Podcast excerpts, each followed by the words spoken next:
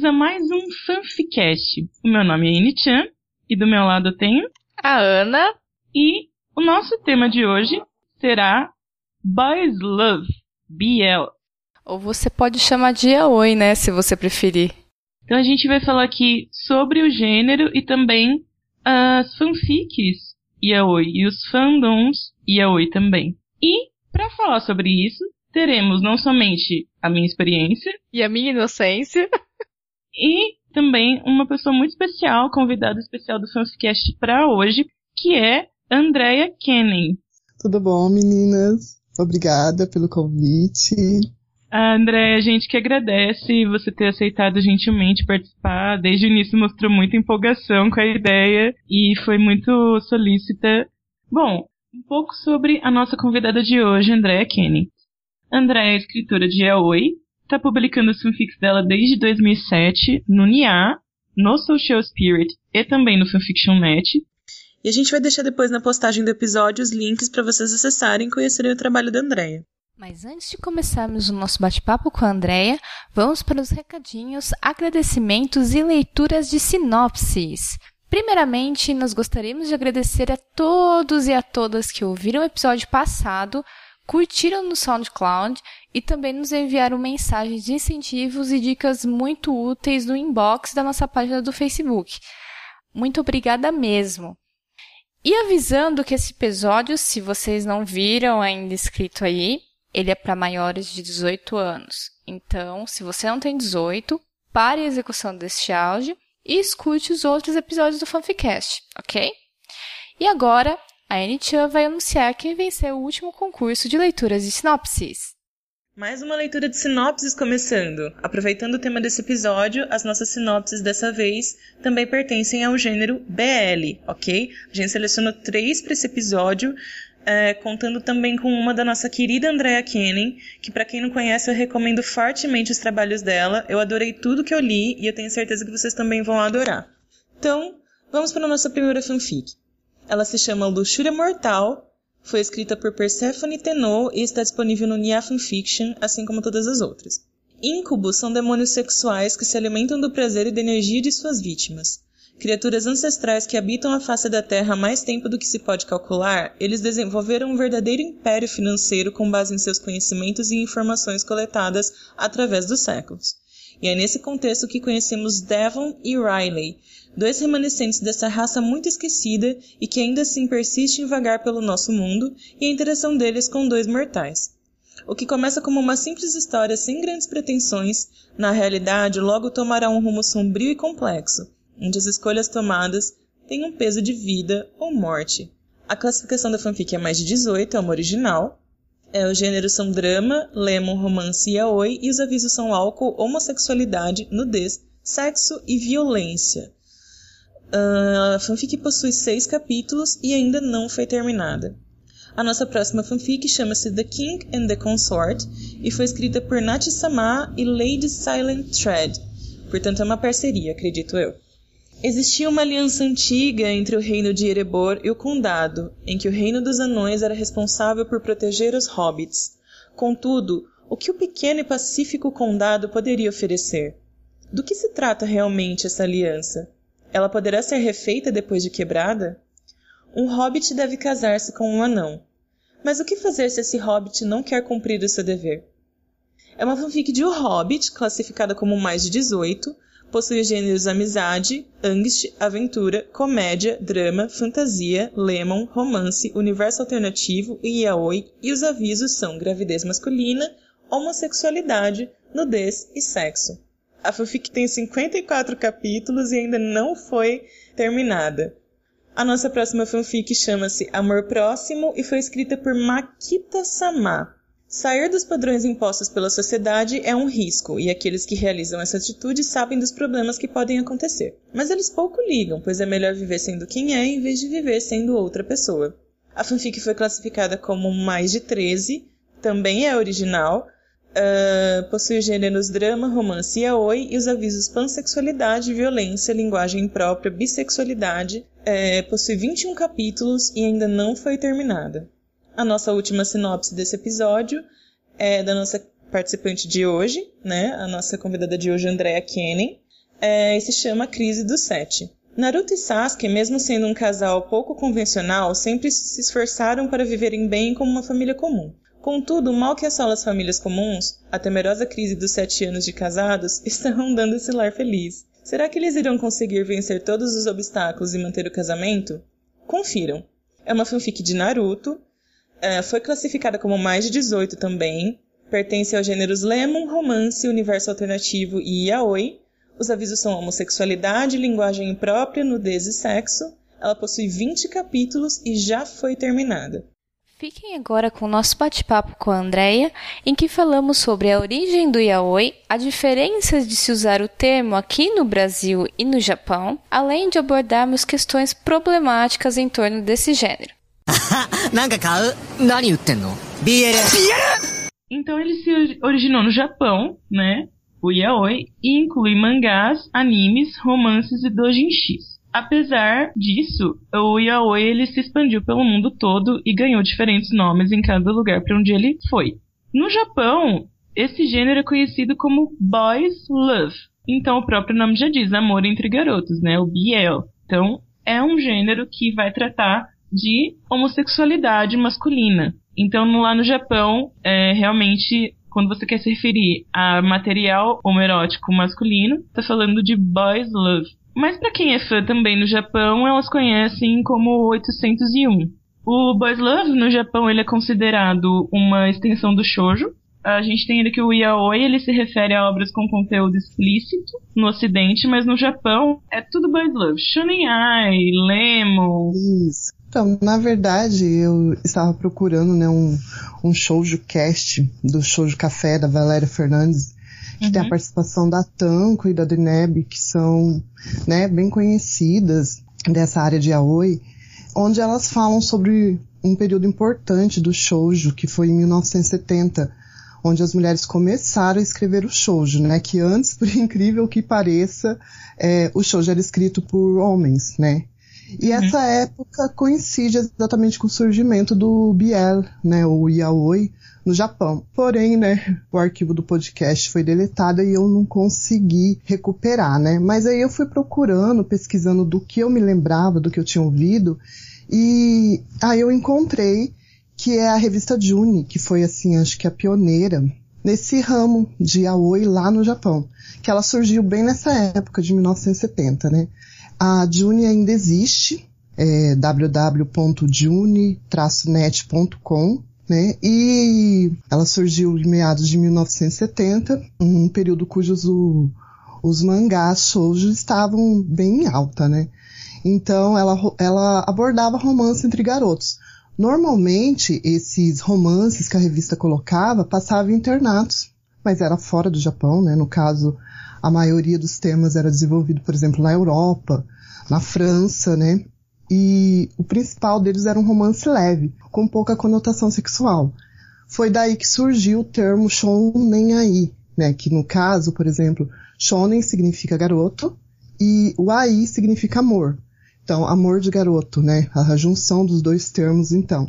Então, normalmente esses garotos, ou um deles, tinha que ter essa, essa característica ser bishonen. O bishonen, no Japão, é um garoto muito bonito. Normalmente ele é jovem, né, entre uma, uma, idade adolescente, né, né, tem aquele rosto ainda bem delicado, então esse é o bichonen.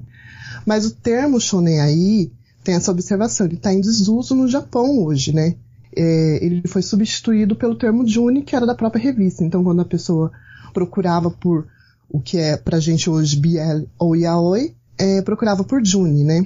Então, Hoje o termo shonen aí é usado, ainda é usado no ocidente, né? Como subgênero da categoria.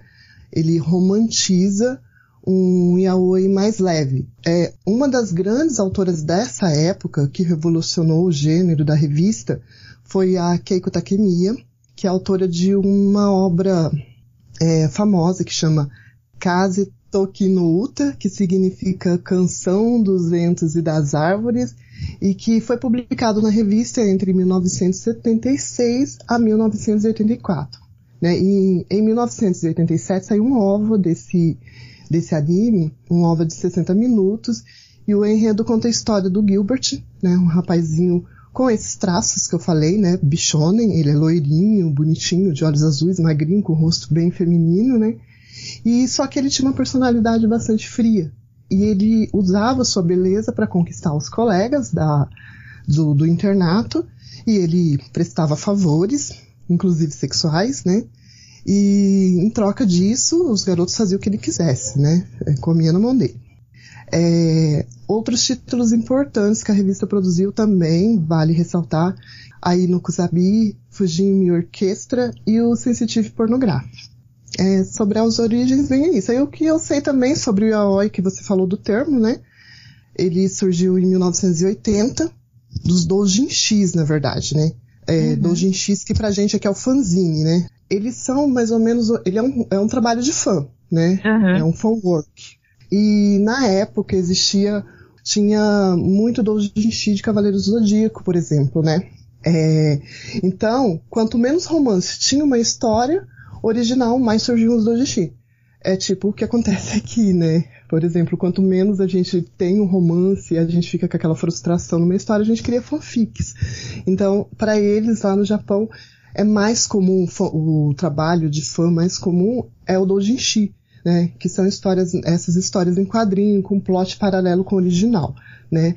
Muito desses é, doujinshis continham romance homossexual, né? E foram esses doujinshis com conteúdo homossexual que contavam histórias zoadas, paródia, que recebeu esse nome de yaoi, né? Que é o que você acabou de falar, que é esse acrônimo aí das palavras Yamanashi, Yoshinashi, Minashi, né? Que coloca sem clínica, sem sentido, sem razão, porque era uma coisa meio bagunçada mesmo, né?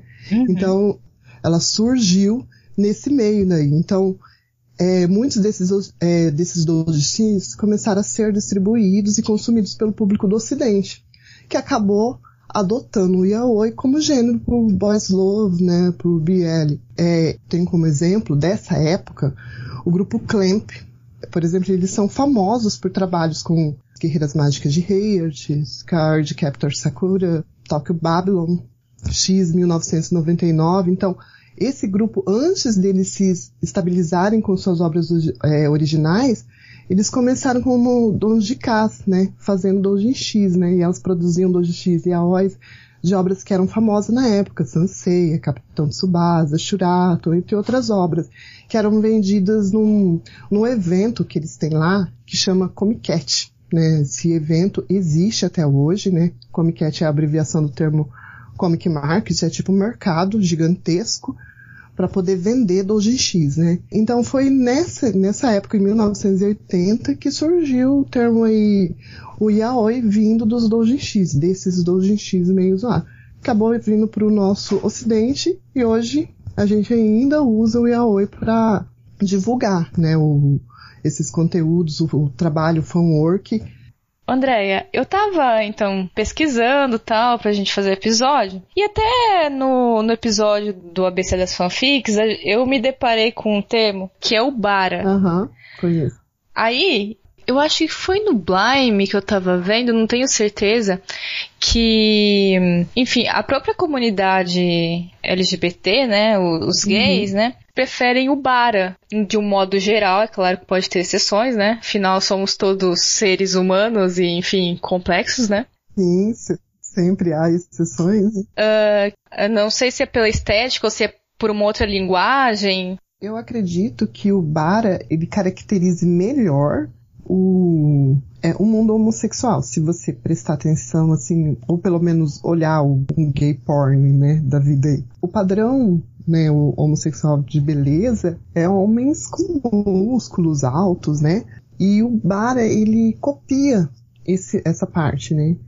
E então, eu acredito que por ter essa característica visual, e eu acredito que até mesmo é, a história, é, não, não, sei dizer. Eu, assim, os poucos que eu vi, as histórias até que eram bem românticas, né? Não tinha, apesar da parte sexual, tinha uma, uma parte romântica também. Então, acredito que não, não perderia tanto pro, pro Yaoi no caso do, do, em questão do romance. Mas característica, né, assim, a, eu acredito que se fosse abordar mesmo o mundo homossexual, eles teriam que ir em boates gays, aquelas coisas mais, uhum. né? Que existem também. Não tem. Normalmente eles são é, trabalhadores assalariados, trabalham no braçal, vão para casa e aí os encontros normalmente ou é no, no, trabalho, ou é na própria casa, no elevador, em algum lugar assim. E então eu acredito que pela questão física, porque o yaoi uhum. se vê, os traços são finos, né? Dificilmente você vê é. um, um monstrão assim. Eu normalmente o que é retratado que é o seme, né? Uhum. Mais musculoso, mais alto, alguma coisa do tipo, ele não chega perto, ele dá dois. Teria que juntar dois CMs do Yaoi para poder dar ah. um personagem do cara, né? Só que, que nem eu falei, você também comentou, existem exceções. Tem é, homossexuais que estão gostando do yaoi, né? Também. Eu conheço vários meninos que gostam e homossexuais também. Então, é, já tá expandindo, tá quebrando um pouco isso, né? Porque são mulheres realmente que produzem. A gente tem, então, o público, que também é feminino, e aí é onde reside a problemática da coisa, né? A dúvida, no caso, a curiosidade, né? Porque justamente as meninas é que se interessam tanto, né? As meninas muitas vezes heterossexuais, inclusive, se, se, interessam tanto por esse conteúdo, né? Por esse tipo de, de, de mangá, de anime, de séries, enfim. E por que que outros públicos não se interessam tanto?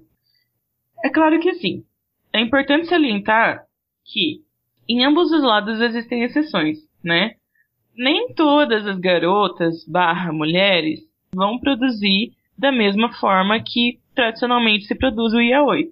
Assim como alguns garotos hétero e alguns homossexuais também podem gostar do yaoi. Prova disso é que existe também uh, os fãs de yaoi masculinos que recebem o nome de fandashi ou fandashi. O yaoi ele foi começou, que nem estava explicando no começo, por mulheres ou seja, é, até então shoujo era feito só por um, por um grupo masculino, então as mulheres começaram a escrever sobre shoujo e aí já introduzi é, meio que foi, não sei se automaticamente ou naturalmente, é, surgiu já a ideia ali de, da relação sexual. Porque eu estava até observando que tem alguns animes, como Sailor Moon, por exemplo, que já contém, ele é bem antigo, né? E contém lá no meio das histórias, é, já tem o gênero. Então, é, acho que até em, em Sakura, Sakura Card Captors não, em é, As Guerreiras Mágicas de Heart, tem entre o Visão de Águia e o Lantz, também existem, é, parece que houve, né, essa, esse, esse sentimento ali. Então, assim, meio que naturalmente elas começaram a observar e a introduzir o, o, o yaoi. Quando foi percebido, acredito que é, elas, né, vamos supor, gostaram daquilo que estavam vendo, surgiu o yaoi específico, né? Vamos jogar isso só para um tipo de revista e por um tipo de história, criou-se o gênero. Então, são mulheres. Então, as mulheres elas começaram a produzir e aí a, meio que acabou colocando o que é a visão delas que elas têm. Por isso que a gente vê no SEME, que é o ativo da relação, né, que seria faz o papel do homem, ele é muito a idealização do que uma a mulher dentro do, da, da cultura, no caso do Japão, que foi de lá que surgiu a maioria das histórias, ela vê o homem, né? Então, normalmente ele é rico, ou é mais inteligente, ou é alto, ele tem os estereótipos do que seria um homem perfeito para uma mulher. E o que, que seria o, né, a pessoa, o passivo da relação, ele mais ou menos faz um papel feminino. Então, é a visão da mulher de como seria esse personagem. Então, por isso que ele tem tantas características. E nisso criou-se essa forma. Né? Então, é, para ser o yaoi, tem que ter isso né, o, o seme, o que isso começou, né? Hoje eu acredito que existe ainda, mas já está mudando, temos outros é, yaois que já não pregam essa forma, que já não usam ela mais, então é o meninas escrevendo para meninas, então elas criaram. Só que hoje, como a Nietzsche mesmo já falou, tem mulheres que não seguem essa mesma é, tem esse mesmo, essa mesma fantasia. Tem mulher que prefere diferen, diferente. Então, por isso que essa forma tá mudando. Né? Mas no começo ele era bem assim. Ainda se a gente vê bastante, na verdade, é, obras com, com essa forma ainda. E aqui no ocidente, a gente tem não só o yaoi como subcultura otaku, mas a gente tem para fanfics, o yaoi é um gênero né? E ele tem algumas categorias, né? Dependendo do grau de intensidade desses relacionamentos uh, nas histórias. Os principais que a gente tem nas fanfics, pelo menos ocidentais, são o próprio Yaoi, Shonen Ai e o Lemon. É, o Yaoi, isso agora a gente está falando de fanfic ocidental, tá? No, no Japão, no Oriente, a história é outra, ok? Mais de, mais de fandoms orientais, né? Isso. O yaoi não necessariamente ele tem a presença de conteúdo adulto, ou seja, né, ele não tem o, a, o erotismo ou mesmo a relação sexual. Já o shonen ai, ele costuma falar mais de romances, às vezes pode ser bem implícito, uma coisa bem sugerida mesmo, ou então um sentimento platônico entre dois garotos jovens, né? Dois homens jovens. Uh, por isso que fala shonen, né? Por isso que o nome é shonen. Shonen é garoto, né? Em japonês. E o lemon, que é o conteúdo explícito. Porque assim, o shonen aí, na verdade, ele pode não parecer, né? Se você, de repente, a pessoa que, que é leiga, alguma coisa, ela vai olhar e não vai entender o, o romance homossexual é muito, muito subentendido. Normalmente os dois personagens eles são amigos, são, podem ser inimigos, né? E aí é mais a, um critério que fica ali. A gente, eu mesmo particularmente vejo shonen aí em quase todos os animes que eu vejo, né? Mas na fanfic, não. Na fanfic, a pessoa vai ler uma fanfic shonen aí já tem certeza que ali tem um sentimento subentendido entre dois garotos, né?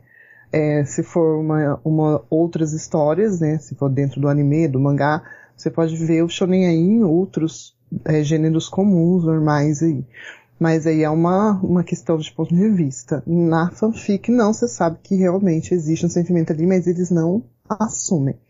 Agora, o yaoi, ele já é claro, né? Já tá ali que vai ter e é o romance homossexual em si, não contendo aí em, em si a relação sexual.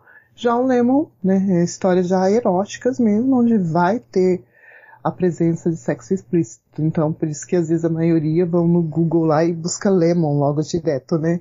Fanfics Lemon. Pra poder uhum porque acaba, querendo ou não, sendo, né? é, acaba sendo as histórias mais procuradas, porque eu percebo pela questão de acessos lá do NIA, né? Você pega uma shonen aí ou um game da vida que não tem é, nada explícito, tem quase nada de acesso. Né? E a Oi já Sim. tem uma média, né? Lemon, história, assim. então, realmente, as pessoas acabam buscando por, por, essa parte. Então, por isso que existem essas subcategorias também, para você já buscar aquilo que você está interessado em ver, né?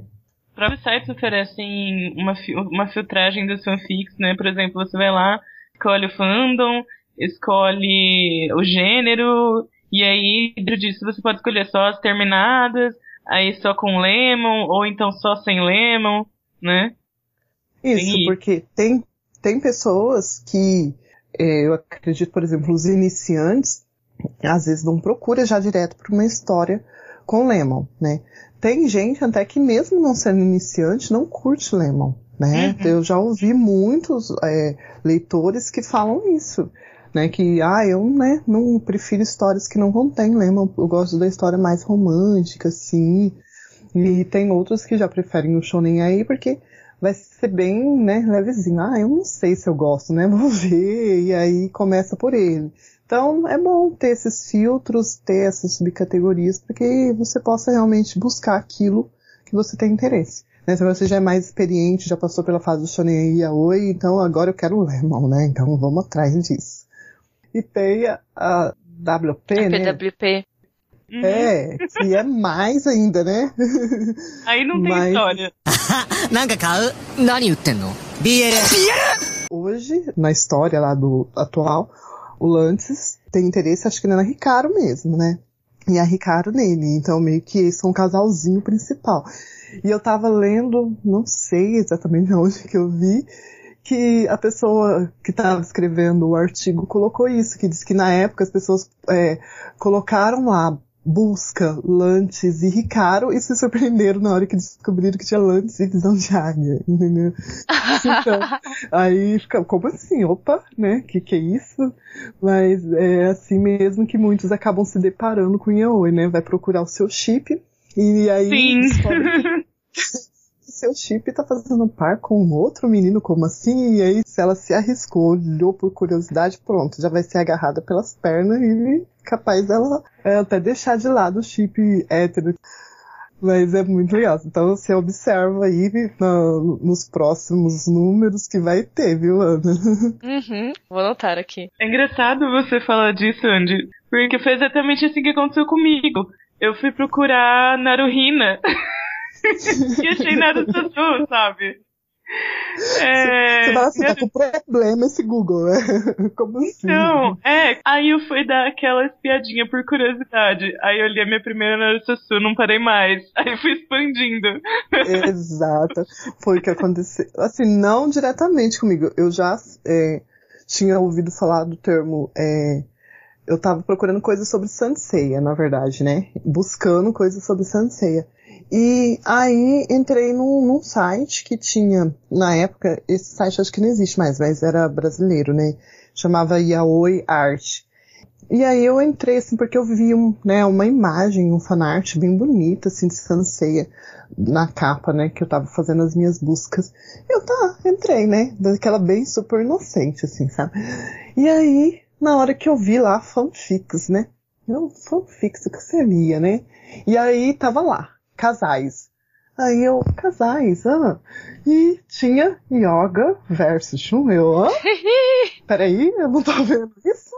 Vou lá. E aí eu cliquei, abri, li, me apaixonei. Falei, ah, era isso que eu tava buscando minha vida inteira. e aí eu comecei a buscar por, por Yaoi em si, né? E aí eu parei só de procurar, antes eu só pesquisava Sansei. E depois que eu descobri o Yaoi, eu comecei a pesquisar Yaoi.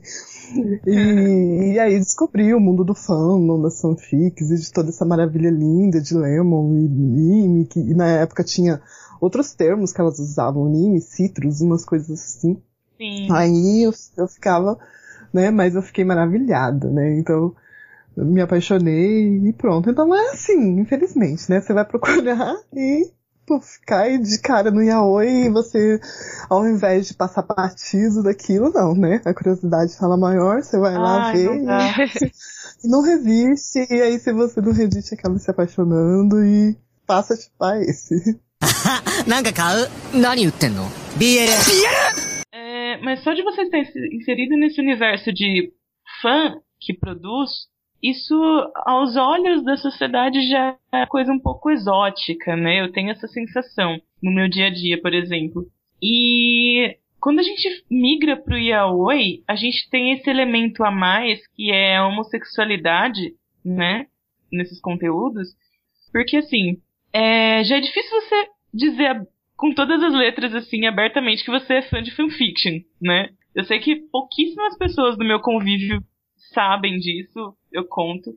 E as pessoas que sabem que eu acabei deixando escapar, ou que eu acabei contando mesmo, que eu desencanei de esconder, é, às vezes me zoam, sabe? brincam e tal, e falam que eu sou nerd, e que não sei o que, que não tem vida, você não tem vida amorosa, ou, ou, ou coisas do tipo. É, é bem assim.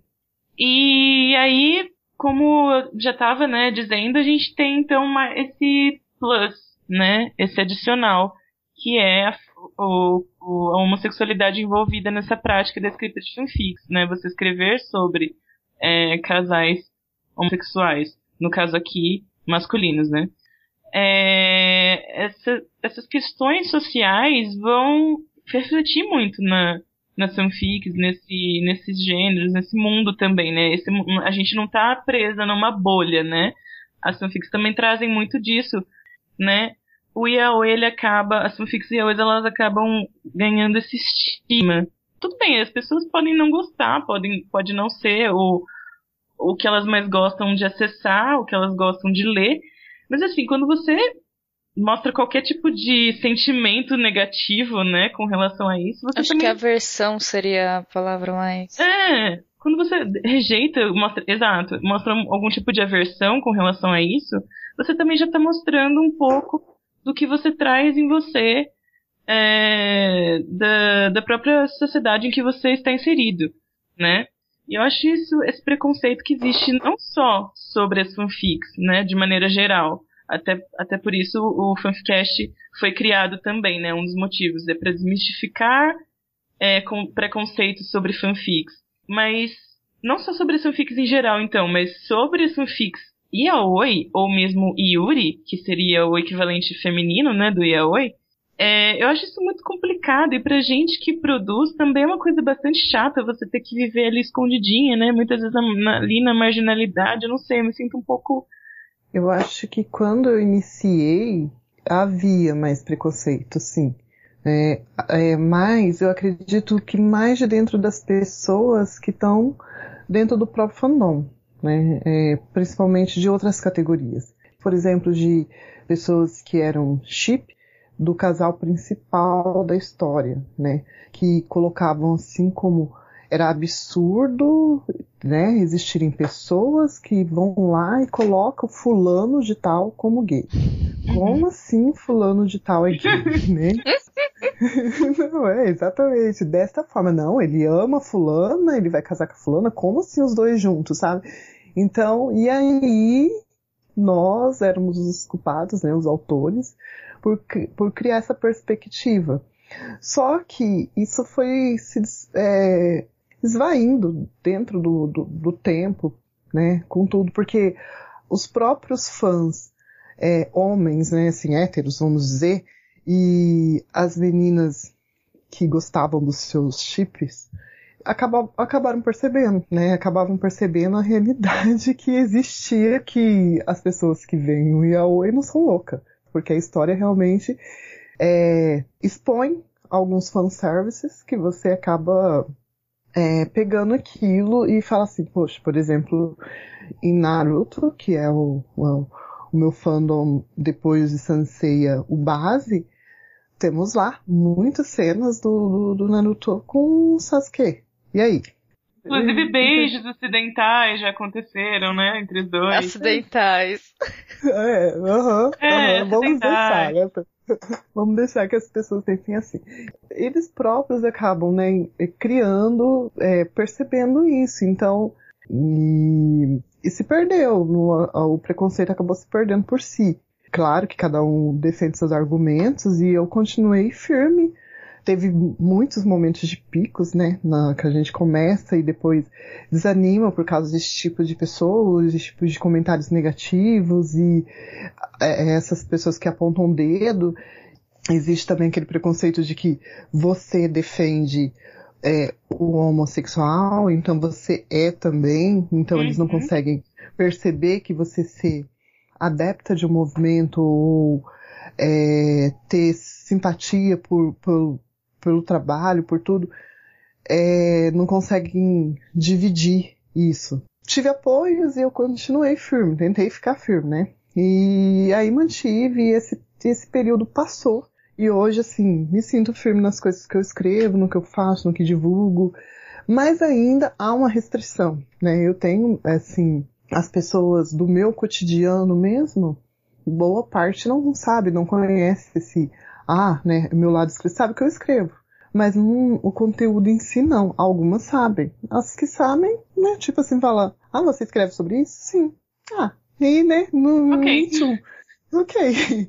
E alguns, né, simplesmente, você escreve? Ah, tá, que legal, né? Mas assim, não, também não quer saber o porquê, até porque eles não, não ligam mesmo com isso, né? Assim, a pessoa tem como hobby, a pessoa que escreve é uma pessoa, né? Ela é culta, nossa, ela gosta de escrever. Então, no começo recebi muito preconceito, muito da parte do fandom. Agora, algumas coisas eu deixo restrita, eu compartilho com, só com o meu público mesmo, com uma parcela que vai compreender, que eu, que eu sei que eu não vou me estressar, né? Porque eu prefiro não entrar em discussões com pessoas leigas, com pessoas né, intolerantes. Acho que a gente tem que evitar ter uma vida saudável, então é melhor. É melhor você evitar esse tipo de, de embate, né? Vou bater de frente com um religioso fanático. Para quê? Isso vai te somar alguma coisa? Você vai conseguir mudar ele? Ele vai conseguir mudar? Não vai. Então, evita. Eu prefiro simplesmente evitar, deixar no escanteio ali. E então hoje em dia eu já não tenho problema com isso, né? É bem tranquilo mesmo, né? As pessoas que eu tenho me respeitam, eu respeito os trabalhos delas e uhum. ainda bem tá bem tranquilo. Mas existe, eu acredito que tem muita gente que usam usam até perfis fakes, né, para poder acessar, produzir esse tipo de, de conteúdo, porque realmente não se sente seguro em expor isso daí. Eu, eu não vou falar tanto de yaoi, né, porque mesmo eu não tenho experiência nisso, né, eu sou inocente aqui, mas em relação a fanfic, é, a gente tem um problema, que nem como a Anitia falou, né, do, do pessoal desprezar um, um pouco ou muito a prática, ainda se associada a coisa nerd, coisa ok, porque né, o nerd é o novo cool, né? Atualmente é, né? Então assim, acho que esse ainda não é nem o, o maior problema. Já em relação ao fazer fanfic e fazer fanfics de conteúdo, é, não vou falar nem é, homoerótico, mas assim, pensar, por exemplo, a Andrea, né, que ela falou que ela tem que esconder, né, ou, enfim, de algum jeito, ou não deixar as pessoas a par, né, da produção dela, eu acho que mostra também. É que assim, eu não sei, André, a, as suas fanfics elas têm conteúdo mais explícito? Boa parte. Boa parte, tá. Então meu raciocínio tá indo pro lugar certo, então. Porque assim, eu acho que é, de uma maneira geral, é. Sei lá, é meio estranho, não é esperado que a mulher fale, né, ou consuma conteúdos que tenham sexo. É, porque, né, a gente. O que, que é esperado de uma mulher? Que ela seja bela, recatada do lar, né? Nossa! e aí, uma vez que é o esperado das mulheres, né, da gente, no caso, quando as mulheres então passam a consumir ou a produzir conteúdo é, desse tipo, conteúdo erótico, é, é, é, visto como espanto, é visto como estranhamento. E aí causa sim uma rejeição, um preconceito, porque se a gente for ver o erótico para os homens, assim, a pornografia para os homens é algo, tá, né? É, é banal, né?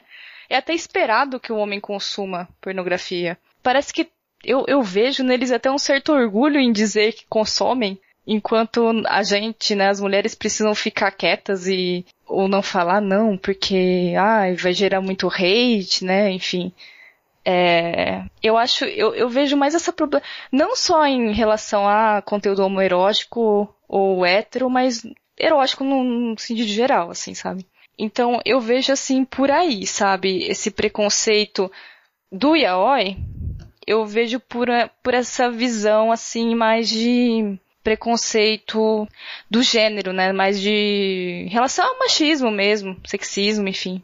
É, essa restrição que eu mesma sinto de dizer que sou fic writer, especialmente de yaoi, é que uh, isso é influenciado pelo machismo, né? Que as mulheres não devem se interessar por esse tipo de coisa e as que se interessam ou, são meio desparafusadas da cabeça ou ainda não têm um namorado, né?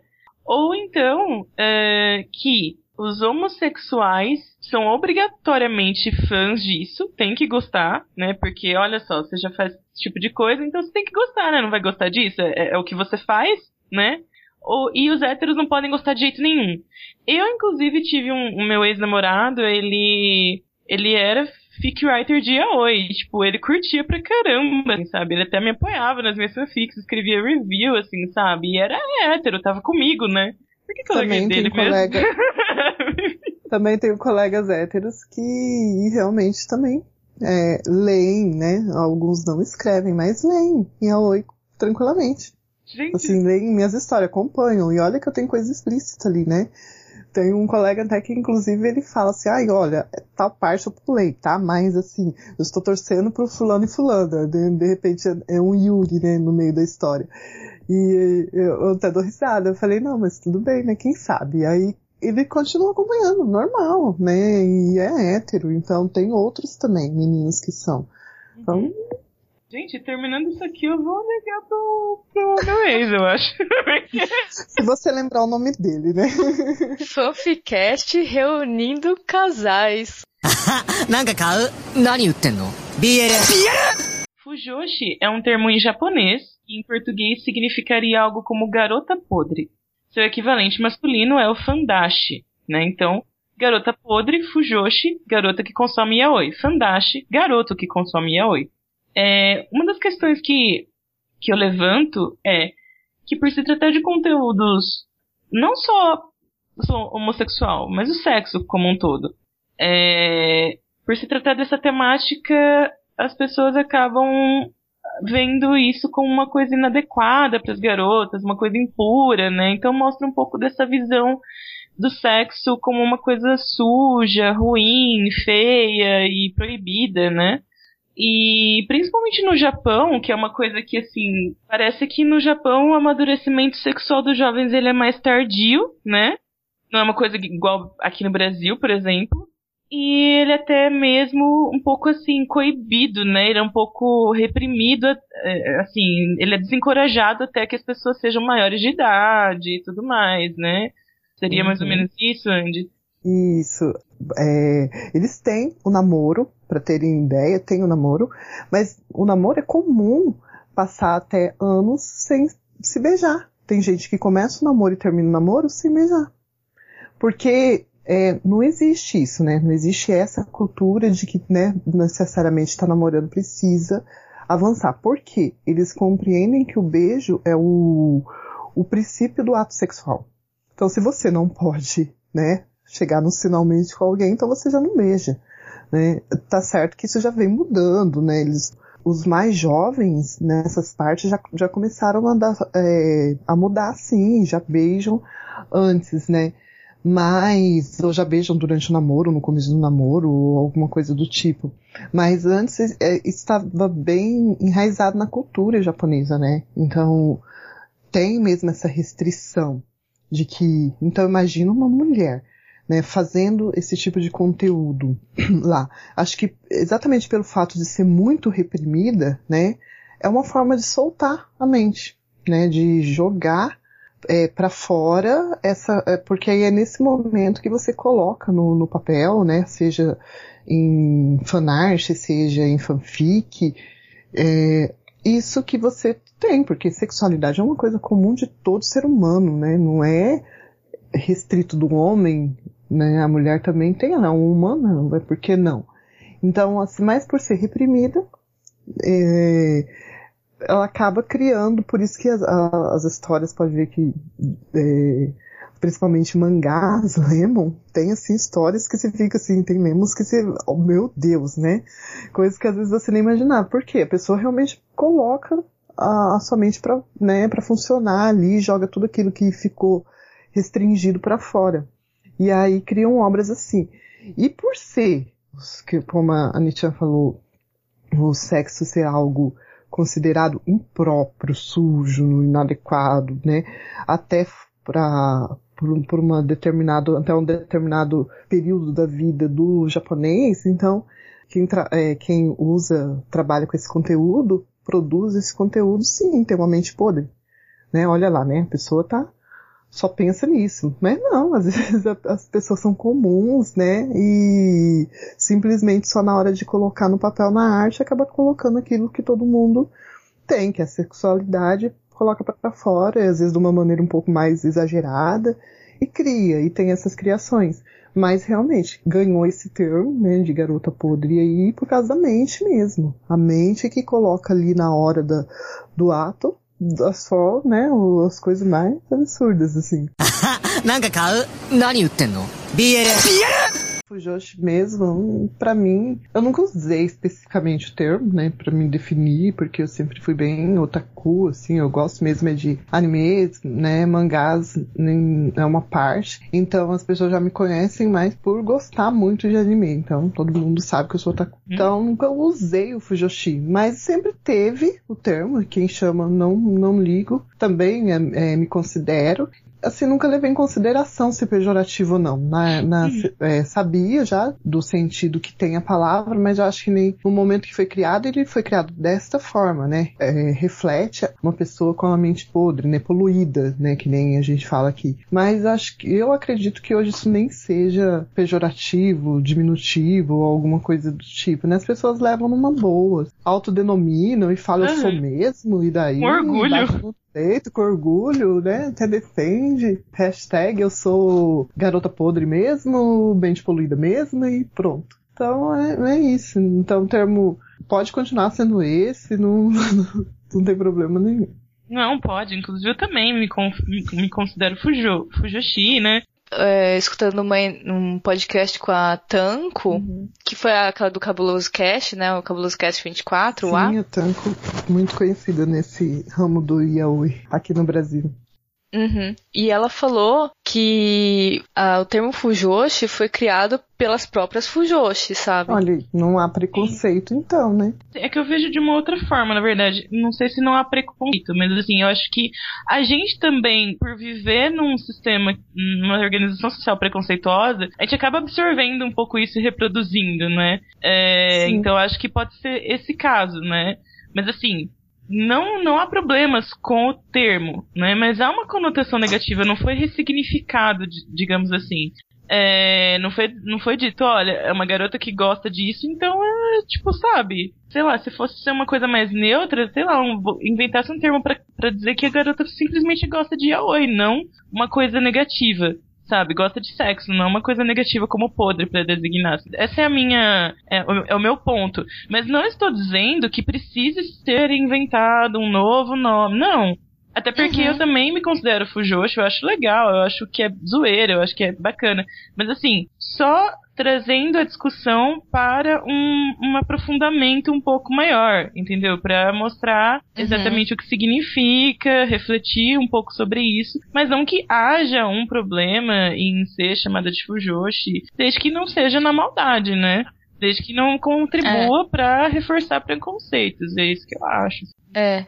É que assim, tentando analisar de fora e com o que eu escutei de vocês e pesquisei, que o, o termo Fujoshi, agora ainda mais escutando a Tanko falar que ela foi criado pelo próprio pessoal ali, pelas próprias Fujoshis, assim, claro que falar que algo podre em gostar de no sexo, em gostar de sexo, é sim um, um preconceito no geral, né? Porque você tem é, que nem eu falei, né? A mulher não, não pode gostar, não pode produzir, não pode pra se consumir. Se fosse para autonominar, né? Por que usar, né, esse termo, então? É. é se não fosse tido como é, sujo. É, então eu acho que é, acaba sendo como um, um grito, vamos dizer assim, sabe, de identidade, sabe? Tipo, ah, quer saber? Ah, gosto mesmo, sou fujoshi e foda-se. é, o que assim, uhum, concordo com isso. Não há problemas com o nome desde que ele não seja usado para justificar é, preconceitos sobre o yaoi e sobre quem consome, uhum. ou quem produz também.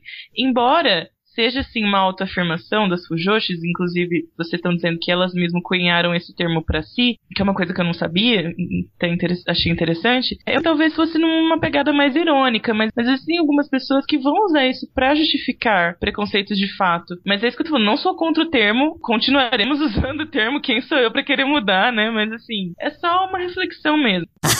なんか買う何言ってんの ?BL! BL! No yaoi, né, a gente tem o estereótipo do o que, não é o que, né, mas sim o que. O K-E. Em linguagem ocidental, é o passivo de uma relação sexual. No yaoi, geralmente é retratado como alguém frágil, indeciso, inseguro, de aparência andrógena. Você olha para a pessoa, você não sabe exatamente se é homem, se é mulher. É emocional e, em alguns casos, economicamente dependente do seme. S-E-M-E. Em linguagem ocidental, é o ativo de uma relação. No yaoi, é retratado como alguém dominador, decidido, seguro de si, robusto e má. O oposto do Uke é quem controla a situação e manipula o Uke à sua conveniência. Isso nos moldes tradicionais de yaoi. É claro que isso vem se transformando, felizmente. Então, mas a gente tem esses dois estereótipos aí. Inclusive, quando a gente tem um chip yaoi, é, sempre o nome do, do ativo vem na frente para marcar mesmo essa dominação, esse poder que ele tem sobre o outro. Então, uma vez eu lembro que eu tava conversando com os colegas é, e eles até, assim, eles, na farra, assim, eles até curtem falar de Elway. E aí eu falei de um chip, aí a pessoa falou o nome do chip, só que colocou o nome do que seria o que na frente. Aí eu falei, não, é o contrário. Aí outra pessoa falou assim, ah, tá, então a posição do nome interfere na, na, na, no papel da pessoa dentro da relação. Olhou pra mim com uma cara tipo, ah, tem isso também? Tipo, sabe? Então é bem engraçado. E o que, que, é o, estereótipo, né? São essas, essas representações, assim, já batidas, né? É, caricatas de algum comportamento, ou de, de uma pessoa, ou de qualquer outra coisa. É, o seme e o que no começo, principalmente do de escrever no fandom de Naruto, eu meio que já dei uma quebrada, né? Eu gosto em partes, acho que nas obras originais, nos mangás originais, né? Não ligo, não me importo.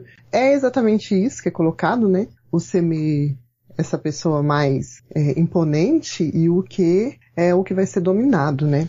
Como eu já não gosto desse papel em um relacionamento hétero, né? De o homem ser o dominador e a mulher, sei lá, a pessoa submissa, eu já não, não me adaptei tão bem com estereótipos também escritos na, nas histórias, né? Uhum. E, e, aí no começo já eu, do fandom eu já meio que quebrei isso, principalmente de Naruto, que foi fazendo o que ser um pouco mais rebeldes, meus, que são assim, aqueles que até um determinado momento você não sabe se ele vai ser o Seme ou não. É legal, para distinguir essa parte, eu acho que é característica do, do yaoi original, mas, como você falou, felizmente vem mudando eu acredito que realmente tem que mudar, né? Porque assim, é, o, hoje essa forma, ele é que o, o que seria uma mulher. Então ele precisa ser dominado pelo, pelo ativo, pelo homem, né? E aí não, não chega a ser uma relação homossexual, porque aí você tá vendo só os papéis de homem e mulher, só que com um rapaz fazendo o papel da mulher. Parece que perde um pouco, né, a, a graça de ser um, um relacionamento homoafetivo. Então, assim, tá mudando. Antes era bem padrão, ainda é. Hoje eu ainda vejo os mangás novos saindo que tem esse mesmo padrão. Só que hoje há já é, uma grande quantidade de gêneros de, do mesmo gênero, mas com os estereótipos já quebrados. Né? Então, vem dois semes mais parecidos, ou às vezes, de repente, o semi e o que bem parecidos né, na, na aparência, ou de repente o o que tem uma aparência um pouco mais dominadora, às vezes acontece também essa inversão. Eu particularmente adoro inversão, né, de uma pessoa caracterizar uma coisa e no final você descobrir que é outra, é o fator surpresa da, da, da história, então acaba criando é, um clímax e eu gosto dessa situação. Uhum. E, e também para não padronizar, para você de cara saber, ah, aquele ali vai ficar com aquele ali, e aquele ali vai ficar com aquele ali, porque você, né, vamos expor assim um Junjo romântica da vida, né? Nossa. Você tem lá os três casais e os três casais, os praticamente os estereótipos são idênticos, né? Você já sabe certinho quem que vai ser meio o quê, você meio o quê, todos os três, né? Então assim já tá tudo pré-determinado, pré-concebido e a graça da surpresa, né? Do clímax, daquela coisa assim, olha, né? Então, eu sempre fui meio contra, quebro nas, nas, minhas histórias, eu tento quebrar isso, né? Não demonstrar muito quem que vai ser, ou às vezes até inverter aqueles que têm um padrão já no fandom de ser o ativo e o passivo. Aí, agrega as questões dos preconceitos, que, que nem a gente já comentou, que o passivo tem que ser submisso ao ativo, né? Então aí as pessoas colocaram quando eu comecei a inverter e falaram assim, não, não existe possibilidade porque esse fulano aqui, ele é superior a ele em força e não sei o que, esse aqui é um idiota, um bobo, como que ele vai ser o ativo da relação? Isso não existe. Hoje você tem mulheres ativas também na, na vida, né, que cuidam da casa, são as empresárias, enquanto os homens estão num papel menos ativo. Então, por que não pode, de repente, ter essa inversão ali na história, né? Existe esse bloqueio. Não, não há bloqueio. O sentimento ele vai acontecer entre duas pessoas de, de qualquer forma. Existe esse padrão, as pessoas gostam de seguir, mas eu particularmente prefiro quebrá-lo. Ô Andy, o que, que você sabe sobre o CQ? Que é a mistura do Brasil com o Egito, né? Enquanto a gente tem o que passivo gosto, e o CM né? ativo, a gente tem o CQ, né? Que é o flexível, né? Como que seria pra você? Prefiro, prefiro. Prefiro, acho que até acho que eu vou começar a nomear meus personagens assim. Mas na verdade eu acho que ele é mais o original, porque se você vê no mundo homossexual, né, na comunidade real, eles não têm muito esses papéis. Eu tava vendo um vídeo de uns de dois youtubers, é o Põe na Roda, né? Muito bom esse canal. Sim, são youtubers, né? São gays. E eles fal falaram assim, do dia dos namorados lá, e eles estavam respondendo perguntas, e uma das perguntas foi, quem que é o ativo e passivo? E eles ficaram assim, por que vocês querem saber, né? Aí tá, hoje vamos tirar no, tipo, no Jokenpo, né? E aí eles assim, ou seja, na comunidade real não, não existe essa definição. Eles podem ser qualquer um a qualquer momento, como bem entender. Com um pode ser, com um parceiro eles podem ser de um jeito, com o outro parceiro vai ser. Então, não sei o quê. Então aí surgiu esse daí, né, nas nomenclaturas, porque define, eu acho que o homossexual real. É, na história do, do, do, BE, do Biel, do Yaoi normal, o Semena, o eles estão ali também de uma maneira, ai, às vezes eles colocam assim, não, eu não gosto de homem, né? Eu nunca gostei, eu estou gostando de você, porque você tem esses traços, né? Eu me apaixonei porque você tem esses traços delicados, esse rosto feminino, não sei. Então, assim, é como se ele estivesse sendo induzido, não é, ah, eu não sou gay, eu só gosto de você.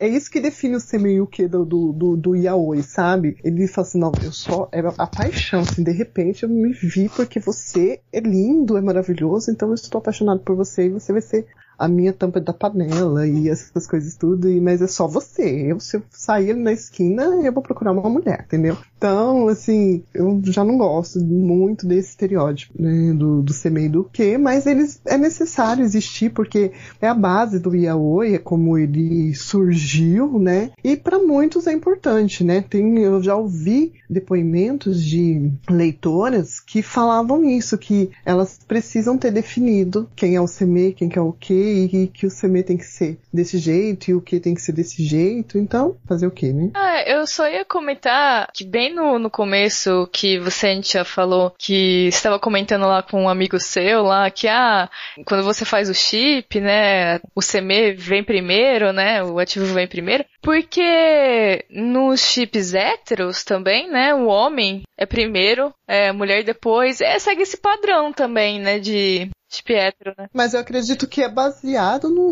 no hétero, É. né? Porque o seme ele faz o papel do homem Uhum. praticamente na história do, do yaoi e o que faz o papel da mulher. É. Então, por isso que é importante que eles estejam nessa posição também, né? Pra ficar mais claro. Pra quem tá, principalmente do fandom, né? Aí a pessoa vai buscar lá, ela sabe se a posição, ela gosta de um personagem seme, que nem eu falei que existem pessoas que preferem o, o tal personagem porque eles acham que esse tem o aspecto de ser o semi da história e não sei no final o que que isso vai interferir muito, né? Mas acha que isso realmente é o importante. Eu, pra mim é yaoi, né? Que nem é, Sazu Naruna no Sazu. No final vai ser os dois juntos lá na cama. Então, né, eu acho que essa questão que é uma coisa que eu também não, no, não acho interessante, né? Você procurar uma história, ler e achar legal, e só porque no final lá não teve o, a posição que você queria, você não, ah, não gostei dessa história.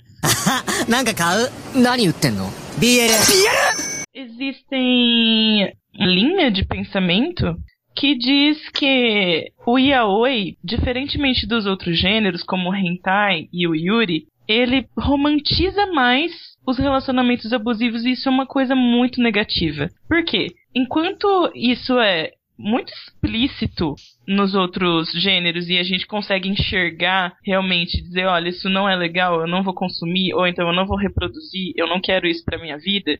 O yaoi, ele meio que passa uma tinta rosa nisso, né? Ele deixa bonitinho, ele deixa fofo. Porque assim, gente, o, o yaoi, ele por si só, eu acho muito bonito. O traço é bonito, as músicas são bonitas, mas quando entra nessa questão do, do, do, abuso, algumas pessoas dizem que o yaoi acaba fazendo isso com o próprio abuso também. O abuso entra nessa dança do bonitinho, né? De tudo ser bonitinho, cor-de-rosa e arco-íris e pôneis e blá blá blá. Então, eu aprendi a identificar o abuso assistindo hentai.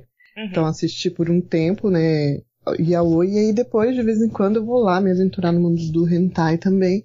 Só que aí eu senti assim aquela né, indigestão, porque boa parte das coisas eram muito fantasiosas pro lado masculino, né? Coisas que as mulheres fazem que eu não conseguia ver nexo. E principalmente essa parte da violência também, onde que no final a mulher gostava do, da situação. Então, voltei pro yaoi. E aí, filtrando, né? Olhando com outros olhos, você acaba percebendo que ali tinha também, só que com a troca, né? Que ao invés de estar acontecendo com uma mulher, estava acontecendo com um homem. Então, existe, sim, existe, né? No, no yaoi em si. Só que quanto a isso influenciar, para mim já é um, é um outro, é um outro quesito. Talvez influencie sim mentes aí, informação, e acho, acredito também que o tema seja errado, a gente tem que combater, tudo certinho. Mas dizer que é culpa em si do yaoi, ou que o yaoi é um dos meios que influenciam mais, eu desacredito. E também cai em outra situação que eu também é, discordo, que é assim, a culpa, vamos tirar de novo a culpa do estuprador e jogar em outro meio.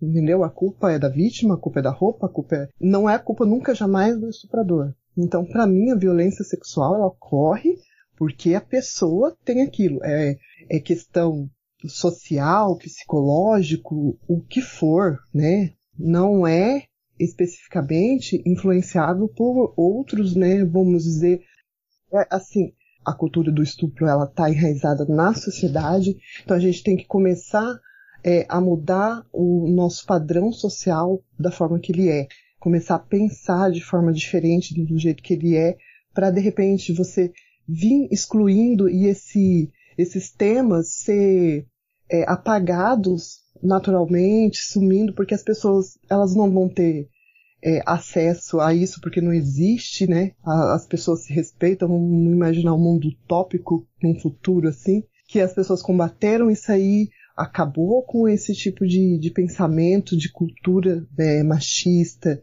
que coloca a mulher como um objeto e ela é de satisfação do homem, por isso o homem pode fazer da forma que ela quiser e dessa forma o yaoi acaba refletindo, porque se é uma cultura, se o yaoi é feito por mulheres, acaba que ela reflete a realidade dela. Então ela reflete essa realidade do, da cultura que ela está. Então no Japão e aqui no Brasil, o machismo ele é muito predominante. Então ela já tem essa visão que ela tem que ser submissa, que ela tem que ser rebaixada, que ela tem que fazer o que faz. E aí é, acaba que, sem querer, ela romantiza também, porque acredita que o homem que, que vai ser o bom homem é aquele homem que vai protegê-la, que vai, é, vai cuidar dela, que vai dar todas as condições para ela ter uma vida melhor e que vai proteger e que vai ser só dele, né? E tem aí essa questão só dele que é onde inicia a violência, né? Ah, você, se eu, se eu me submeti, eu sou o homem, sou o macho alfa, o principal, eu escolhi você, você tem que ser minha, né? Você não pode olhar para lá, olhar para cá, aqui. Que o ciúmes senão... é sinônimo de amor, né? Exatamente. Né? O ciúmes e, e, a possessão, principalmente você vê que a maioria no, no yaoi é, principalmente, a maioria das cenas de abuso começam com ciúmes, né? Uhum. Começam com ciúmes e aí e algumas começam com a questão de que há do desejo, né? Eu estou loucamente,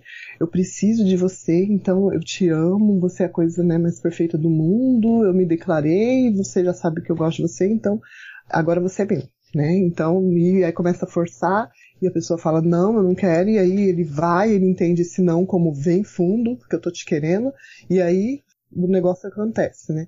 Então, assim, é errado, né? Eu acho que eu mesmo, nos meus trabalhos, comecei a me policiar também, é, porque como eu senti essa in, in, é, indisposição vendo o hentai, depois quando eu passei pro yaoi, eu comecei a sentir essa mesma indisposição, então por que não você aplicar isso para sua vida, né? Falei assim, então vamos começar da, da nossa parte, né? É, começar a eliminar esses pontos. Não acredito que seja culpa, mas é, pode haver alguém que vai se influenciar? Pode ter sim, pode existir, né? Então, o certo seria eliminar realmente, fazer começar devagar até que ele desapareça de vez. E assim, muitas vezes a pessoa que escreve sobre isso, ela nunca passou por essa situação. Sim. Mas é que ela não tá sabendo exatamente quais são as implicações disso, Sim. né? Qual é Sim. o quanto isso é ruim, né? Porque ela não viveu isso, ela não tem a experiência, ela nunca ouviu um, um relato de uma pessoa próxima que passou por isso, ela nunca passou por isso, Exato. né? E mesmo eu, como escritora, também tento me policiar com relação a isso. Recentemente tive uma fanfic que eu escrevi há muitos anos. E hoje eu fui olhar, tinha um estupro e no final o, o personagem ficava com o, o, agressor. E aí eu já mudei esse final, falei, não, vamos mudar, vamos trocar uma fanfic em parceria, falei. É, é como eu digo, por exemplo, você ter a sujeira e jogar para debaixo dentro é, do tapete não vai resolver as questões Uhum. sociais, né? Então a sujeira ela existe, ela tá ali, quer dizer, o que que você faz como disseminadora de conteúdo? Você dissemina o que existe, você usa como base a realidade à sua volta para poder transpor para os seus trabalhos. Então assim, tá certo. A, a questão é, vamos transpor, então vamos transpor da maneira real, né? É, você, ah, necessariamente então eu não vou usar mais abuso é, nas minhas histórias. Use, pode usar, use o abuso. Eu acho um tema polêmico, forte, importante de ser relatado. A gente não pode esconder, ah, porque é, jogar, simplesmente ele esconder debaixo ali do tapete. Não, ele existe, ele é real. Então a gente precisa, na verdade, discutir sobre ele. Então, retrata da forma real, retrata como ele é, como abuso, e aproveita e coloca na sua história como é, combatê-lo, né? Como combatê-lo. E aí você já muda, você está colocando um plot mais interessante ali. Então você coloca a coisa como ela é na realidade, como combate, você está fazendo não de serviço, está fazendo, é, prestando um serviço para a sociedade, né? Porque eu também concordo que você é, maquiar um, uma ação que na verdade ela não é correta, ela é um crime ou alguma coisa, pega ruim, realmente, você vai acabar não para todos, né? Mas é para aquelas mentes que realmente não têm acesso, não conhecem, né? Ela vai acabar achando que aquilo realmente é bonitinho. E na hora que ela vê uma discussão real, uma situação real acontecendo com ela, ela vai acreditar que ah, não, né? Não aconteceu isso aí, não. A pessoa tá fazendo gracinha, tá fazendo, né? Ela, ela, ela, na verdade, ela queria isso sim, entendeu? E aí vai, vai colocar de novo a culpa na vítima, na, na, nas ações, nas outras coisas, e não no responsável, e aí não, não tem punição pro criminoso, e o negócio continua do jeito que tá, né? Então, eu acredito nisso também. Bom, eu só vou reforçar então o que vocês disseram. É, como eu leio e escrevo mais voltado para os gêneros, para os fandoms ocidentais, é, eu já me deparei com bastante histórias é, que retratavam assim cena de abusos, né? Com cenário de abuso. Que, né, momentos estragando minha infância. A gente vê também, não só nas fanfics, essa presença, né, do, do abuso. Por exemplo, né, uh, o estupro sendo um plot recorrente, né, uma, uma jogada recorrente do, dos escritores, né, de, de ficção original, né, que não fanfics, para fazer um ponto assim importante na vida de um personagem feminino, né? Um ponto de virada, um ponto de podia ser N coisa, sabe? É, assim como o do homem é, né? Sei lá, ele perde família, ele é demitido do trabalho, ele tem que sair fugido do país. Pode ser N possibilidades. Mas é bem recorrente que o da Sim. mulher seja um estupro. Por quê? É, aí esbarra em tudo o que vocês acabaram de falar, né? Então, é, eu realmente acho que a maioria das pessoas que escrevem e leem, enfim, é, não tem consciência de que isso seria. que essas cenas, tanto do, do yaoi quanto do hétero, né? É, sejam relações abusivas, sabe? Sejam cenas é, violentas, pelo fato de tá aí romantizado, né? Mas só que por outro lado, esse discurso dessa romantização da violência, ela é bem recorrente no nosso dia a dia, né? E a ficção é reflexo ali da nossa sociedade, né? De um certo modo, né? Dessa maneira, assim, de, de pensar, de viver. Então, por isso que eu falo que às vezes as pessoas não percebem o que elas estão consumindo, porque tá intrínseco, é, mas, assim, a gente quer deixar entendido que o abuso é, não é só o estupro em si, é desde que ele pode ser verbal, ele pode ser. Se apresentar de várias é, formas. É, de várias formas. Então, às vezes, é uma questão verbal, ela é mais simples, ela tá ali, é, um toque, um empurrão, uma coisa assim, às vezes você passa despercebido até, né? Nem sempre tá escancarado. Exatamente. Se você for generalizar, você vai ver abuso em 90% do, do, do yaoi, né? Do, do yaoi que existe hoje vai ter algum tipo, não só do yaoi, como a Ana estava falando também, mas nos héteros também vai ter muito disso, né? Vamos pegar o um exemplo só para né, ilustrar o que a gente está falando aqui. É Sekaiichi Hatsukoi. A gente tem lá os protagonistas Takano Masamune e Hitsu Onodera, né? Eu nunca sei qual é o sobrenome do Takano, não sei se é o nome dele é Takano ou se é o sobrenome, eu odeio aquele cara. Mas enfim, o anime como um todo não é muito. É um enredo um pouco vazio, né? Isso é minha opinião, tá? Mas assim, uhum. são os dois é, escritores, ou na verdade são editores, né? E trabalham juntos e tal. E no passado tiveram um romance que não deu certo e se afastaram. Depois se reaproximaram novamente. E o Takano tenta a todo custo fazer com que o Onodera assuma que ainda o ama, né? E que quer ficar, e que fique com ele. Então, muitas vezes ele coloca o Onodera em situações constrangedoras por conta dessa obsessão que ele tem pelo Onodera, né? Então, parece, é, é isso, né? Ele coloca o Onodera em situações, des, em situações desfavoráveis, mas que aos olhos das fãs é bonitinho, é, é amor, né? Então é aquele amor violento, possessivo, né? Os beijos que ele dá no, no Onodera nunca são uma coisa esperada, assim, é sempre aquela coisa surpresa recíproca, né? Não é recíproco. É, é uma coisa que você vê que o Onodera é uma coisa tão desajeitada que não teria nem como ele se defender, se mexer. É aquela coisa que você não tem tempo nem de reagir, né?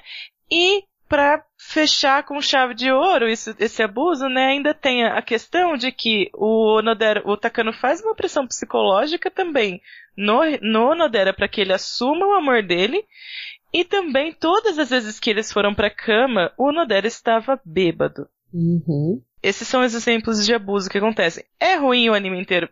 A gente pode pegar o anime, amassar e jogar no lixo? Não. Por quê? Porque existe o casal, por exemplo, Kissa e Yukina, que é um casal totalmente saudável. Pelo que eu me lembro, eu assisti uma vez só.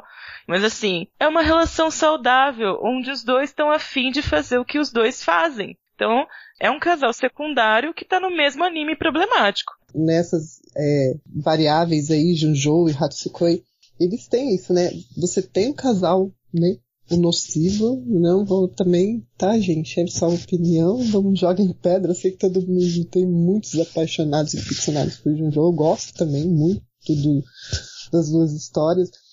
É, concordo e discordo com alguns casais, mas é isso que é interessante, né? Tem os casais que eu considero assim, né? Não gosto, por causa de, de algumas situações que nem a Nietzsche tá colocando, e tem os bonitinhos, que no caso é, representa melhor o amor, né? Eu acredito que o amor não é dominador, não machuca, não destrói, não bate, não fere a pessoa. Ele é bonito mesmo, ele é mútuo, acontece, é porque os dois querem. Então tem. Na mesma história você pode conseguir. Então a gente não pode condenar uma obra inteira por causa de uma situação. Ah, vamos jogar o anime então numa lista negra do que não pode ser visto. Não, de forma alguma. E você pode até gostar do, do casal principal com toda essa é, questão dos abusos e tudo, de maneira consciente, desde que entenda que tem, exista o abuso ali e que não concorde, e que poderia ser melhor se fosse tirado, né? Ou melhorado na história. A gente tá falando aqui até agora de abuso e a gente tem o, o, o gênero, ou subgênero, né? O Shotacon, né? O que, que é o Shotacon? O termo vem da combinação de outros dois, né? Outros dois termos. Shotaro mais complex, né? O que, que é exatamente homens ou mulheres adultos que sentem atração né, sexual no caso, por adolescentes ou pré-adolescentes ou vice-versa, né? Os adolescentes se interessam por esses por essas pessoas mais velhas. Aí a gente tem no ocidente essa referência mais pro mangá e o anime, tá? Não é o complexo geral. E então você vê sempre é, garotos com homens mais velhos, na, na puberdade ou na pré-puberdade, né, com homens mais velhos, e aí onde já entra o yaoi dentro do Shotacon. No Brasil, o Shotacon, ele é proibido, né, por lei, é crime você portar esse material. É... Tem essa polêmica aí ao redor do Shotacon com relação é, no que se refere à pedofilia. Então, é outro, né, assunto bem polêmico realmente. É, uhum. Porque aqui nós temos uma cultura de estupro, né, é, com crianças muito grande e às vezes ocorre dentro do, das famílias mesmo. E em países uhum. ocidentais também, né? Tanto até dentro de igrejas e lugares assim que. Então o tema acaba sendo. se tornando um tabu, né? É diferente uhum. do abuso, que você vê é, e, e, interpreta, e esse que já está pré-determinado que é um crime dentro aqui da nossa sociedade.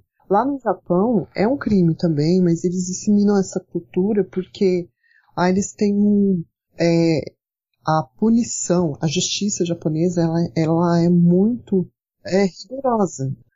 Então, a pessoa, para cometer um crime, ela tem a, a a plena consciência de que se ela cometer, se ela passar da linha da fantasia ali, ah, eu consumo esse material, eu estou desesperado para poder repetir isso na vida. Ele tem que se conscientizar que ele vai destruir a vida dele e vai ser preso e vai perder tudo ali.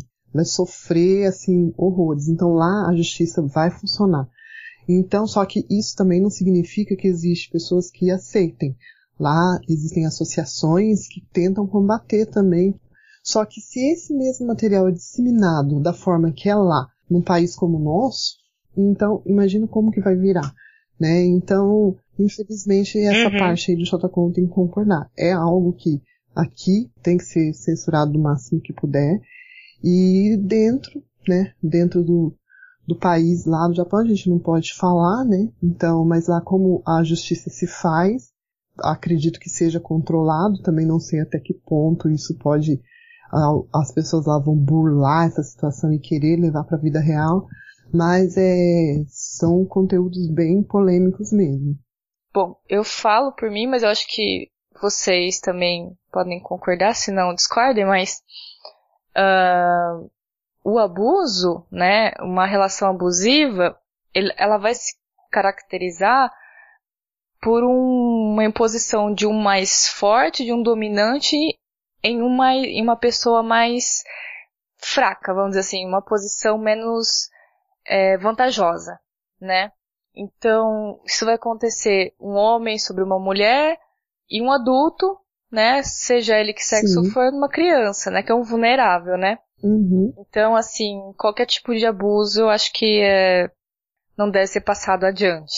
E só pra, só pra pontuar mesmo, é que, é que muita gente, sei lá, tem esse estigma de da pedofilia e a homossexualidade, que eu não sei porque de onde surge isso, mas como a gente está tratando tudo no mesmo podcast, né? Porque, enfim, são gêneros e gêneros que derivam, enfim. É, só para falar que tem um correspondente hétero disso, né? Lolicon. Isso, que é o Lolicon, né? Que isso não é uma exclusividade do, enfim, do yaoi, né? Do, das histórias homoeróticas, né? Tá, existe essa coisa maluca também no hétero. Também pode ser uma mulher interessada numa menina, né? Não vamos aqui ser sexistas Sim. e dizer que só os homens uhum. é que estão uhum. sujeitos a isso, né?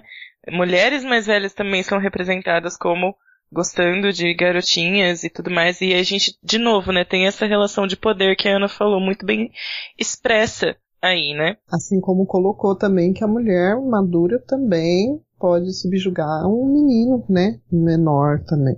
Então, não façam, não consumam, porque primeiro que é, é. crime é. e segundo que, assim, pode haver uh, os argumentos a favor do shot, do Shotacon, mas assim, para que dar sorte pro azar, né? Exatamente. Tantas coisas pra vocês abordarem nas fanfics que são legais, que são interessantes. Não. É, não. Né? Não, pronto, não. Não, não, não, não se deixem levar. なんか買う何売ってんの ?BL! BL! É, Fora assim, existem também alguns animes e yaoi e mangás também que fogem um pouco essa problemática. Felizmente, um caso é Number Six, né?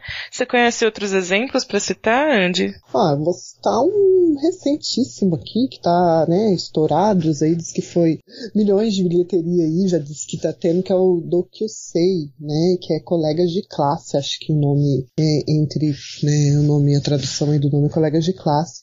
Agora eu, não, eu já assisti o anime trocentas vezes, mas eu não vou lembrar dos nomes dos personagens, porque eu sou assim mesmo. Mas é, o loirinho, todo espivetado, gosta do outro rapaz, né, o menininho, que é todo mais delicado e tudo começa por causa de uma canção, de uma música lá que eles têm que cantar no festival da escola, e eles estão numa escola de homens, e a história inteira se passa nisso, deles é, conhecendo descobrindo que essa admiração que um sente pelo outro é sentimento de verdade, assumindo, declarando e pedindo, né, um para namorar o outro e, e aí a história segue. Então, fica aí a dica para quem quer um, anima, um, é, um anime fofíssimo do que sei, é uma boa pedida, é amorzinho demais, né? Tem cenas assim de vomitar arco-íris, jorrar vômito de arco-íris. なんか買う何売ってんの ?BL! BL! Agora então, né, pra, pra já encaminhar mais pro final, a gente teria então uh, falar um pouquinho, né, sobre os fandoms orientais e ocidentais. Vamos começar pela Ana, né, uh, se ela tiver fandoms yaoi ocidentais que ela gostaria de comentar, não sei, ou falar alguma coisa sobre. Fandom que eu vou falar, ele não é obrigatório, não, ele não é yaoi, obrigatoriamente yaoi, né? Ah, aliás, o, o casal mais chipado, né, pelas pessoas que escrevem fanfics, né, é, não é canon, por mais que a gente possa falar que é, mas não é, que é uh, o casal clássico, né, do, da, das fanfics ocidentais, que é de Star Trek, Kirk Spock, onde tudo começou. A origem do Slash. A origem do Slash, exato. Então, eu, eu não vou explicar, assim, a, a premissa de Star Trek, porque acho que muita gente conhece, já ouviu pelo menos alguma coisa, e também porque o universo é, gigante. nossa, gigante, né? Eu ficaria aqui, sei lá, uns cinco podcasts falando do, contando a história. Então, sobre só a curiosidade das fanfics, slash, então, que a gente chama para fandom ocidental, né, que são as, as fanfics homoeróticas, né, mas assim, segundo um site que eu acesso muito, que é o Fanlore, eu encontro muito conteúdo confiável lá. As fanfics, é, acho que Kirk Spock foram é, escritas, né? A primeira fanfic Slash, Kirk Spock foi é, escrita em 1967, começou a circular em 1968, é, bem assim, pouquinho, né? Só ali num, num círculo bem pessoal. Uh, elas só foram ser publicadas em uma fanzine propriamente dita em 1974, né? Agora eu não vou lembrar o nome da fanzine, mas enfim.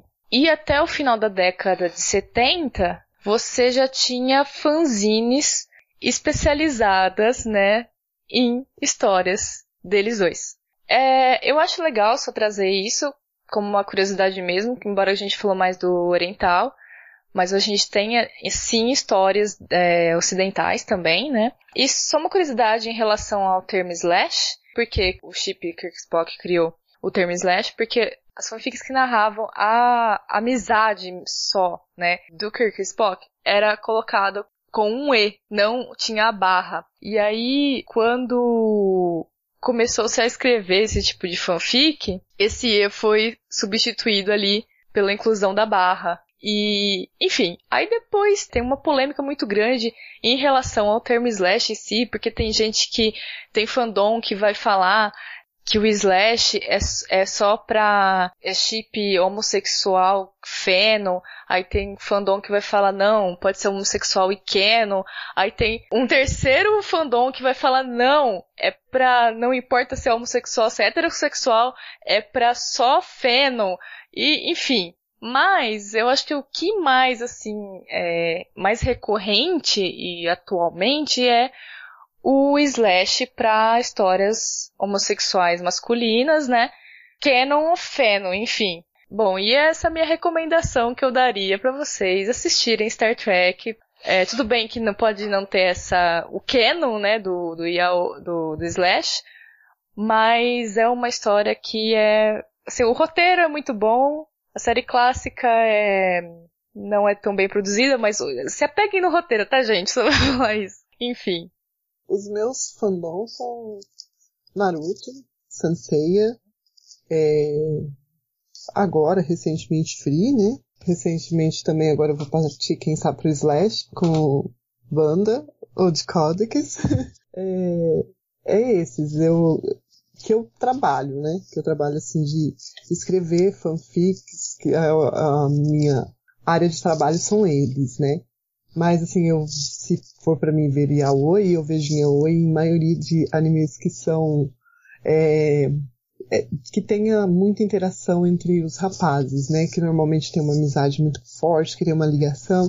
E aí entra animes de esporte, quase todos, Haikyuu, Kuroko no Basket, o Freak, né, que a gente acabou de falar que é de natação, Prince of Stride Alternative, que é um diferente que saiu agora recente também, né, que fala dessas é, corridas de rua, tem o Yamash Pedal, que é de ciclismo, todos esses animes que tem esse envolvimento entre rapazes, e aí também, né, que nem eu falei, Naruto, o, o Sanseiya, que tem muito em rapazes também envolvimento, acaba despertando a nossa mente Fujoshi. Quanto menos interação, quanto menos romance tem a história, porque nesses animes normalmente o romance está em último, é mais amizade mesmo, às vezes quase não aparecem nem garotas, que desperta nossa mente Fujoshi, né, para poder criar. Então, é, e, eu recomendo sempre esses animes aí, são o que eu gosto mesmo. Eu gosto de ver, às vezes não é, yaoi em si, eu vejo muito yaoi, mas não, não, não me prende tanto como as histórias convencionais. Até eu às vezes, né, comentei com a Nishan que eu acho que não deveria só existir uma categoria yaoi separada, né? As histórias comuns, né, uma, uma história de esporte, por exemplo, poderia de repente lá no meio da história abordar um romance yaoi como teria um romance hétero e, e por aí vai. Seria nossa é, realização né? Então, mas enquanto isso não acontece, a gente vai se é, conformando com o que tem dentro do yaoi, né? E dentro dos animes que você tem que conciliar, na verdade, né? Conciliar o, o anime que você curte por causa da, daquele tipo de plot com o romance yaoi que está na verdade na sua cabeça, mas que tem que lá dentro. É, é assim que nasce o fandom, gente. Tá?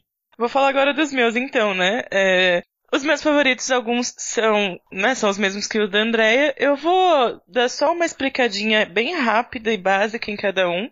Elegi três. Existem outros, mas assim, os que eu estou mais aficionada no momento são Free, Kuroko no Basket e Naruto. Free é, é originado de um mangá chamado High Speed, de autoria de Koji Oji, né? Tem duas temporadas. Então a primeira é Free e o Atobi Swim Club e a segunda é Free Eternal Summer. As duas temporadas têm cerca de 12 a 13 episódios, acho que a primeira tem 12, a segunda 13. Foi finalizado em 2014, começou em 2013, né? Então esse é um anime sobre amizade, comédia, esportes e slice of life. Então, é, não tem nada de yaoi, mas Mas enche, enche os olhos pro Yaoi por causa do casal principal, né? Casal, né? Por causa dos dois personagens principais, que eu já chamo de casal naturalmente, né? Só uma, uma, um esclarecimento, Slice of Life, para quem não sabe, né, e traduzindo seria Acho que o termo no pé da letra é pedaço de vida, né? Mas significa vida cotidiana. É, são animes que abordam a vida cotidiana de adolescentes, no caso aqui de Free, né? Que os personagens têm é, 17 anos, 16, em torno disso, né? Kuroko no Basque é, tem três temporadas. É, cada temporada tem em torno de 25, epi 25 episódios. Foi finalizado em 2015, começou em 2012. Os gêneros deles são comédia, colegial, esportes, shonen, tá? Kuroko no Basque se trata de... É, é um time de basquete do ensino fundamental da escola Teiko, que é formada por cinco garotos com habilidades incomuns em, em basquete. Por último, temos Naruto. As temporadas do clássico são nove, se não estou enganada, né? Naruto Crônicas do Furacão. E temos depois uns time skip em Naruto Shippuden, que está ainda em andamento com 18 temporadas, né? Então os gêneros são ação, amizade, comédia, shonen. Começou em 2007 e ainda está rolando. A premissa de Naruto é um Japão feudal, com alguns traços de tecnologia moderna, né? O personagem título, Naruto, ele tem essa história contada a partir da nação ninja do fogo, na Vila da Folha, que é Konohagakure no Sato. E essa vila é a parte militar do País do Fogo. Então, o exército desse país, ele é composto por um sistema de caças de ninjas, né? Que vão do nível Genin até o Hokage, que é a patente mais alta entre os ninjas. E o principal objetivo do Naruto é atingir esse patamar. Antes da gente dar nossa despedida, Andy, você gostaria de falar um pouco sobre os seus trabalhos? Alguma fanfic em especial que você gostaria de falar, divulgar? Fique à vontade, agora o espaço é seu. Então, eu tenho fanfics publicadas, comecei em 2007 e estão mescladas entre Sanseiya e Naruto. Tem algumas do Free é, boa parte desses trabalhos já estão concluídos, eles estão no Fanfiction.net, no NIA, e também tem um blog, né, André Kennen, depois a Nichan vai colocar os links, né, na página, para vocês quiserem ter acesso a esse conteúdo. Quero deixar claro que a maioria dos meus trabalhos são yaois, né, a maioria deles são yaois, mas eu também tenho alguns trabalhos que são game, da parte de Sanseiya, principalmente, né? Não tanto de Naruto. Naruto eu acho que eu me baseei mais no Yaoi mesmo.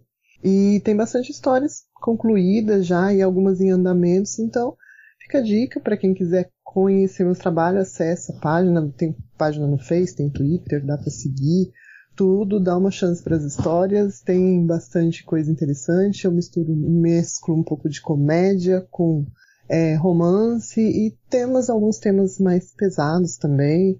Gosto de trabalhar as relações familiares, então tem uma fanfic em especial que trata, que é de Naruto, trata de a crise no casamento entre Sasuke e Naruto que são casados, então é assim aqui tem mais, que é mais popular, é o xodó dos, dos leitores, né? Então, é um universo alternativo, eu trabalho bastante no universo alternativo em Naruto, né? Porque eu acho que fica uma zona mais confortável de eu poder criar da forma que eu queira, né? Mas no canon acho que é bem interessante também histórias, eu admiro quem consiga criar histórias de Aoi de Naruto dentro do canon, então é legal também. É, e já de Sansei eu já prefiro trabalhar mais canon, quase não tenho universos alternativos dele, né? E Free eu tô com um pouquinho as coisas bem né, aquelas fanfics bem pequenininha, que é um tiro, fala, né? Ela acaba, você lê assim, começa, ela já acabou. Então, eu tenho... No mesmo capítulo, né? No mesmo capítulo ela é muito pouca, né? Então, é muito pequena, assim. Eu gosto de trabalhar histórias mais longas. Então, fica aí. Quiser, a Nietzsche vai deixar os links lá. Acessem, por favor. Acho que vocês vão gostar. Perfeito, Andy. Bom, a gente espera que vocês pensem, né, ouçam com carinho, esperamos que gostem, que se sintam contemplados.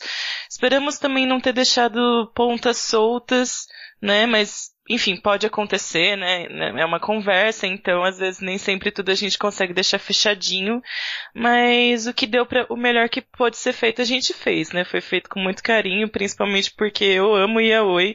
Uh, a Ana Rosa também apoia bastante, embora não seja, né, o foco dela, mas enfim, eu acho que, né, viva a diversidade. Então, eu acho que o que tem que prevalecer mesmo é o respeito, né? Acho que todo mundo concorda. É, e eu gostaria de, de novo, antes de agradecer a sua presença, a gentileza, né?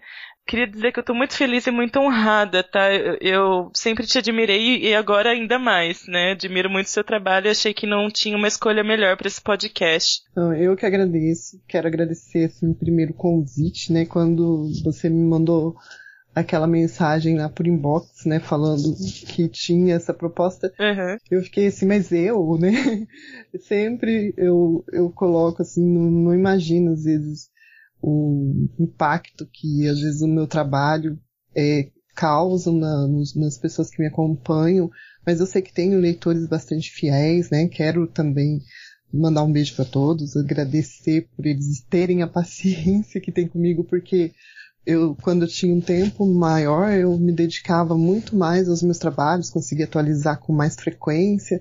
E hoje, infelizmente, a gente tem que dividir tudo com a nossa vida real, de trabalhar e então eu agradeço de coração, né, essas pessoas. Agradeço você, é, Nichan, a Ana, que são os, né, mostraram assim ser amores de pessoas, são simpáticas e gentis, foram gentis também me convidarem. Eu agradeço muito mesmo, fiquei feliz de ter participado. É um assunto que eu realmente gosto. Assim, espero ter, é, ter conseguido, né, passar um pouco da minha opinião. Espero que ela faça alguma diferença, né? Não sei se eu consegui aí ser clara com tudo que eu quis expor. Quero deixar claro que não tenho preconceito com absolutamente nada. Eu tento não ter, né? Então, mas se deixei escapar alguma coisa que ficou mal entendida, perdoem, né? É, eu sou bem aberta, na verdade, para tudo quanto é gênero, gosto de bastante coisa, vejo bastante coisa. Eu prefiro sempre ver e depois é, dar uma opinião do que, de repente, só falar assim, ah, não gosto, né? Obrigado, meninas. Muito obrigado mesmo. Foi divertidíssimo esse papo. Bom, se você que está ouvindo não sabia até então, né, o que era o Yaoi, não estava familiarizado com isso, chegou até aqui, muito obrigada, né? Você é um, é um ser humano melhor. o mundo agradece pela empatia. É, assim como muito obrigada também a você que é do Yaoi e está escutando também. E também muitíssimo obrigado, Andréia, por ter aceitado o convite. Eu que agradeço novamente. Por todas as, é, as indicações de sites, enfim, que você é, falando, então, nas, nas nossas conversas, eu consegui fazer uma boa pesquisa, então, né, aprendi bastante, né, deixei de ser menos inocente. uhum. Então, pro pessoal que está escutando, é, por favor, né, mande sua opinião para o Fanficast no nosso e-mail ou deixe aqui um comentário no site. Você também pode twittar pra gente, mas a gente quer ouvir a sua opinião, né? Então, mande pra gente que nós vamos ler com carinho, né, comentar no próximo episódio, né, que essa discussão não para por aqui. Então, até o próximo. Tchau! Tchau, gente!